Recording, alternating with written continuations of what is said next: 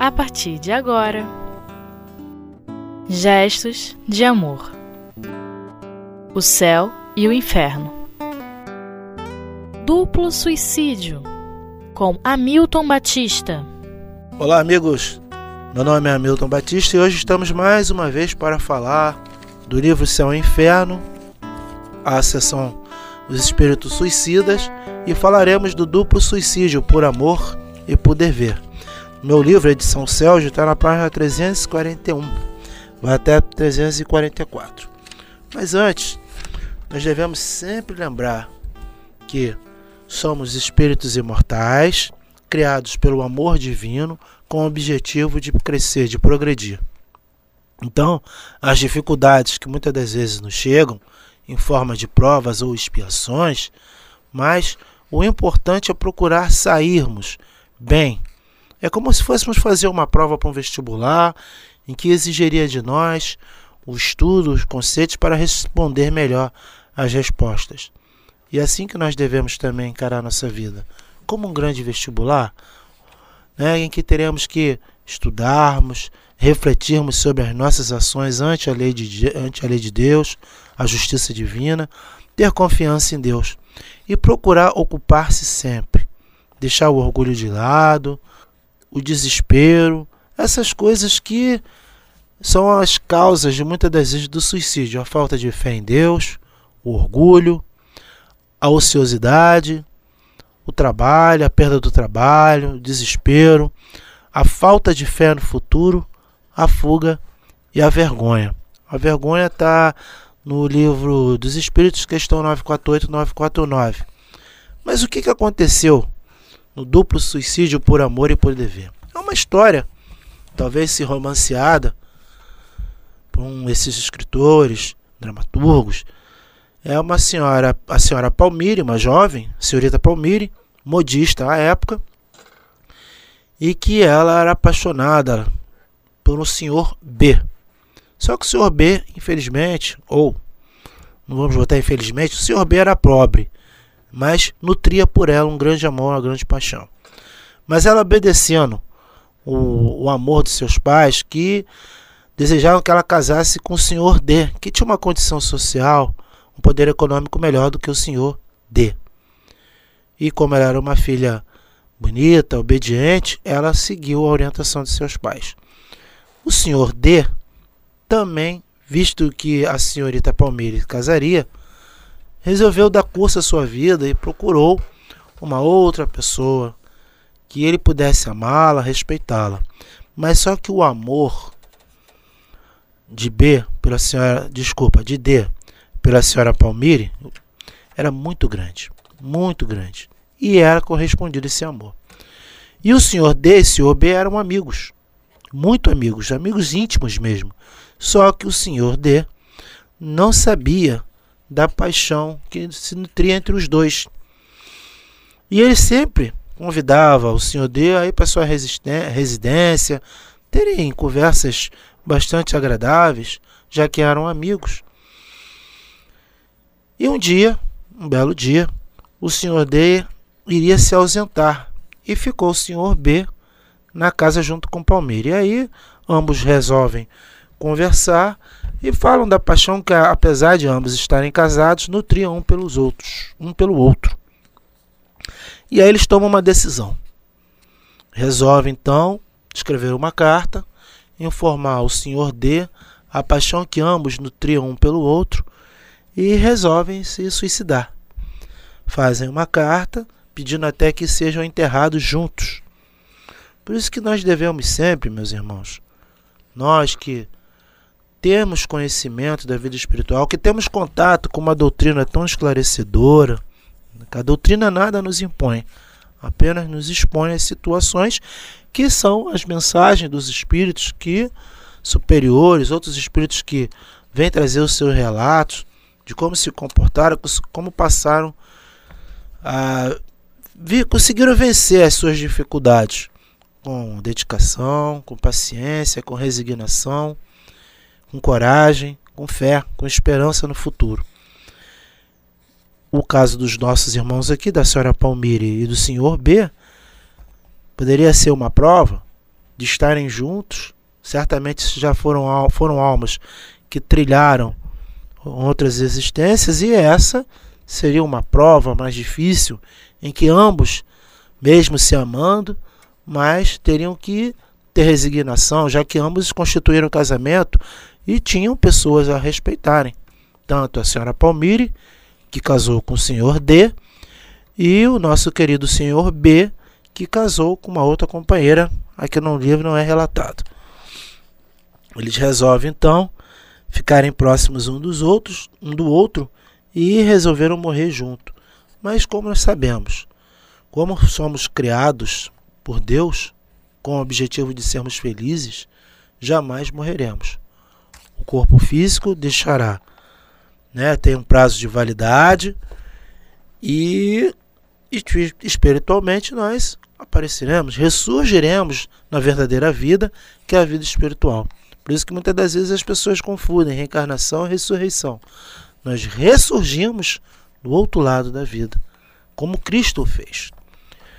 Mas o senhor D, ao chegar em casa, deparou com aquela cena, viu a carta que os dois endereçavam, né? E para eles não faltarem os deveres, eles resolveram tomar essa, esse motivo. Esse foi o motivo, né? Eles, como respeitavam os seus consórcios, esposo e, e, e esposa, eles resolvem suicidar-se. Foi o motivo.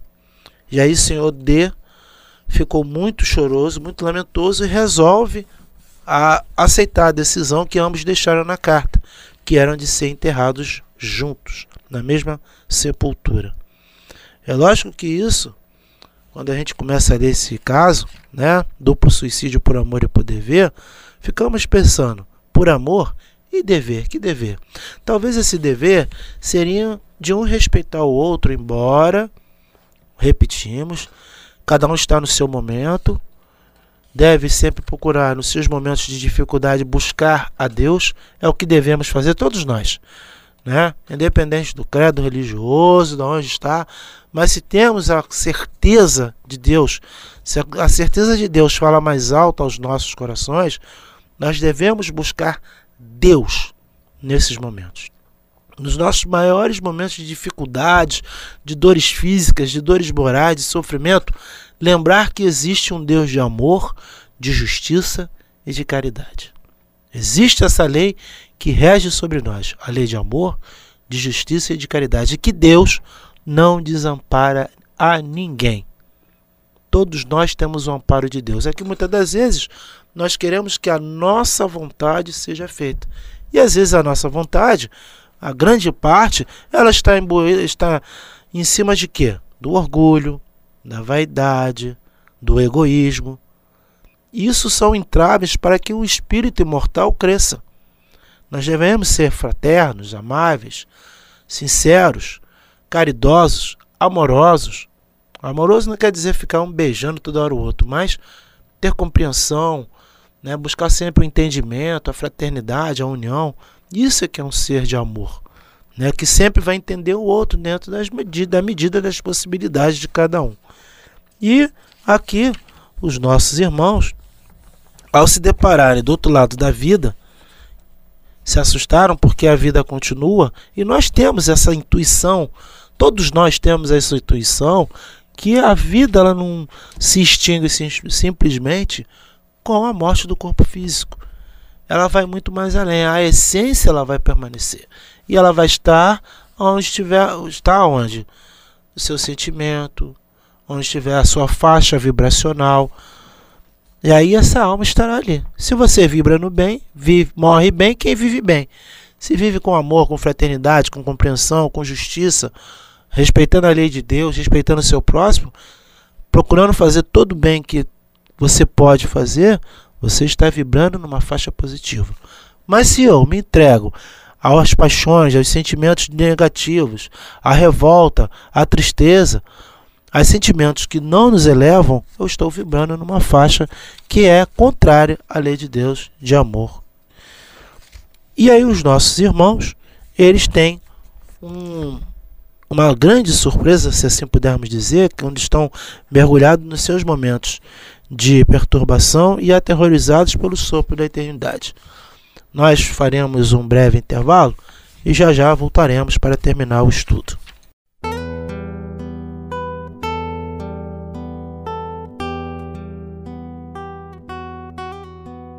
Gestos de amor. O céu e o inferno. Bom, meus irmãos, estamos de volta. Nós antes, antes estávamos falando, né, de algumas causas que levam as pessoas a se suicidarem. A falta de fé em Deus, a perda de tempo, ou seja, a ociosidade, às vezes a mente vazia, como diriam os antigos, né, os nossos avós, bisavós. Cuidado com a mente vazia. Arruma alguma coisa sempre para fazer, não fica na ociosidade. O trabalho, desespero por alguma situação, situação financeira, situação amorosa, um amor que não é correspondido, vai nos causar desespero porque achamos que só seremos felizes ao lado daquela pessoa. Mas se nós não tivermos a visão da vida futura, da vida, da vida futura, não tivermos fé no futuro, não acreditarmos que somos espíritos imortais, realmente, em determinados momentos da nossa vida, como aqui no caso do duplo suicídio, por amor e por dever, nós vamos encontrar essa situação de orgulho, de fuga, de desespero. Hoje, graças à doutrina espírita, nós temos o conhecimento melhor que se de repente um amor que não é correspondido, ou muitas vezes aquele amor que um não pode ficar com o outro por diversas questões, e no caso aqui da Palmire, aquela época, em 1862, a gente tem informações de como eram as relações né, familiares daquele tempo. Os filhos obedeciam aos pais, era a vontade dos pais, mas a nossa vontade, a vontade nunca era feita. Somente a vontade daqueles que estavam sob o nosso comando, sob os nossos cuidados. Estavam cuidando de nós, melhor assim dizer. E Palmire, ela acaba casando com o senhor D, que era uma pessoa que tinha condições financeiras, era uma pessoa de social, sociável, economicamente bem estabelecida na vida. E lógico, quem vai querer que seu filho passe, sua filha passe dificuldades? Pelo menos que tenha um mínimo de conforto. E os pais da senhora Palmire a desejassem que ela tivesse pelo menos esse mínimo de conforto, essa atenção. Só que não consultaram o seu coração, como muitas das vezes nós esquecemos de consultar o sentimento que o outro tem em si. Então, se perguntassem, hoje nós temos a oportunidade, quando os nossos filhos, a gente observa que eles estão apaixonados, que estão tendo correspondência com outra pessoa, nós devemos chegar para eles, perguntar: tenha cuidado, meu filho, cuidado com o sentimento do outro. O sentimento do outro não é coração. Coração é uma terra que não se pisa, não se brinca.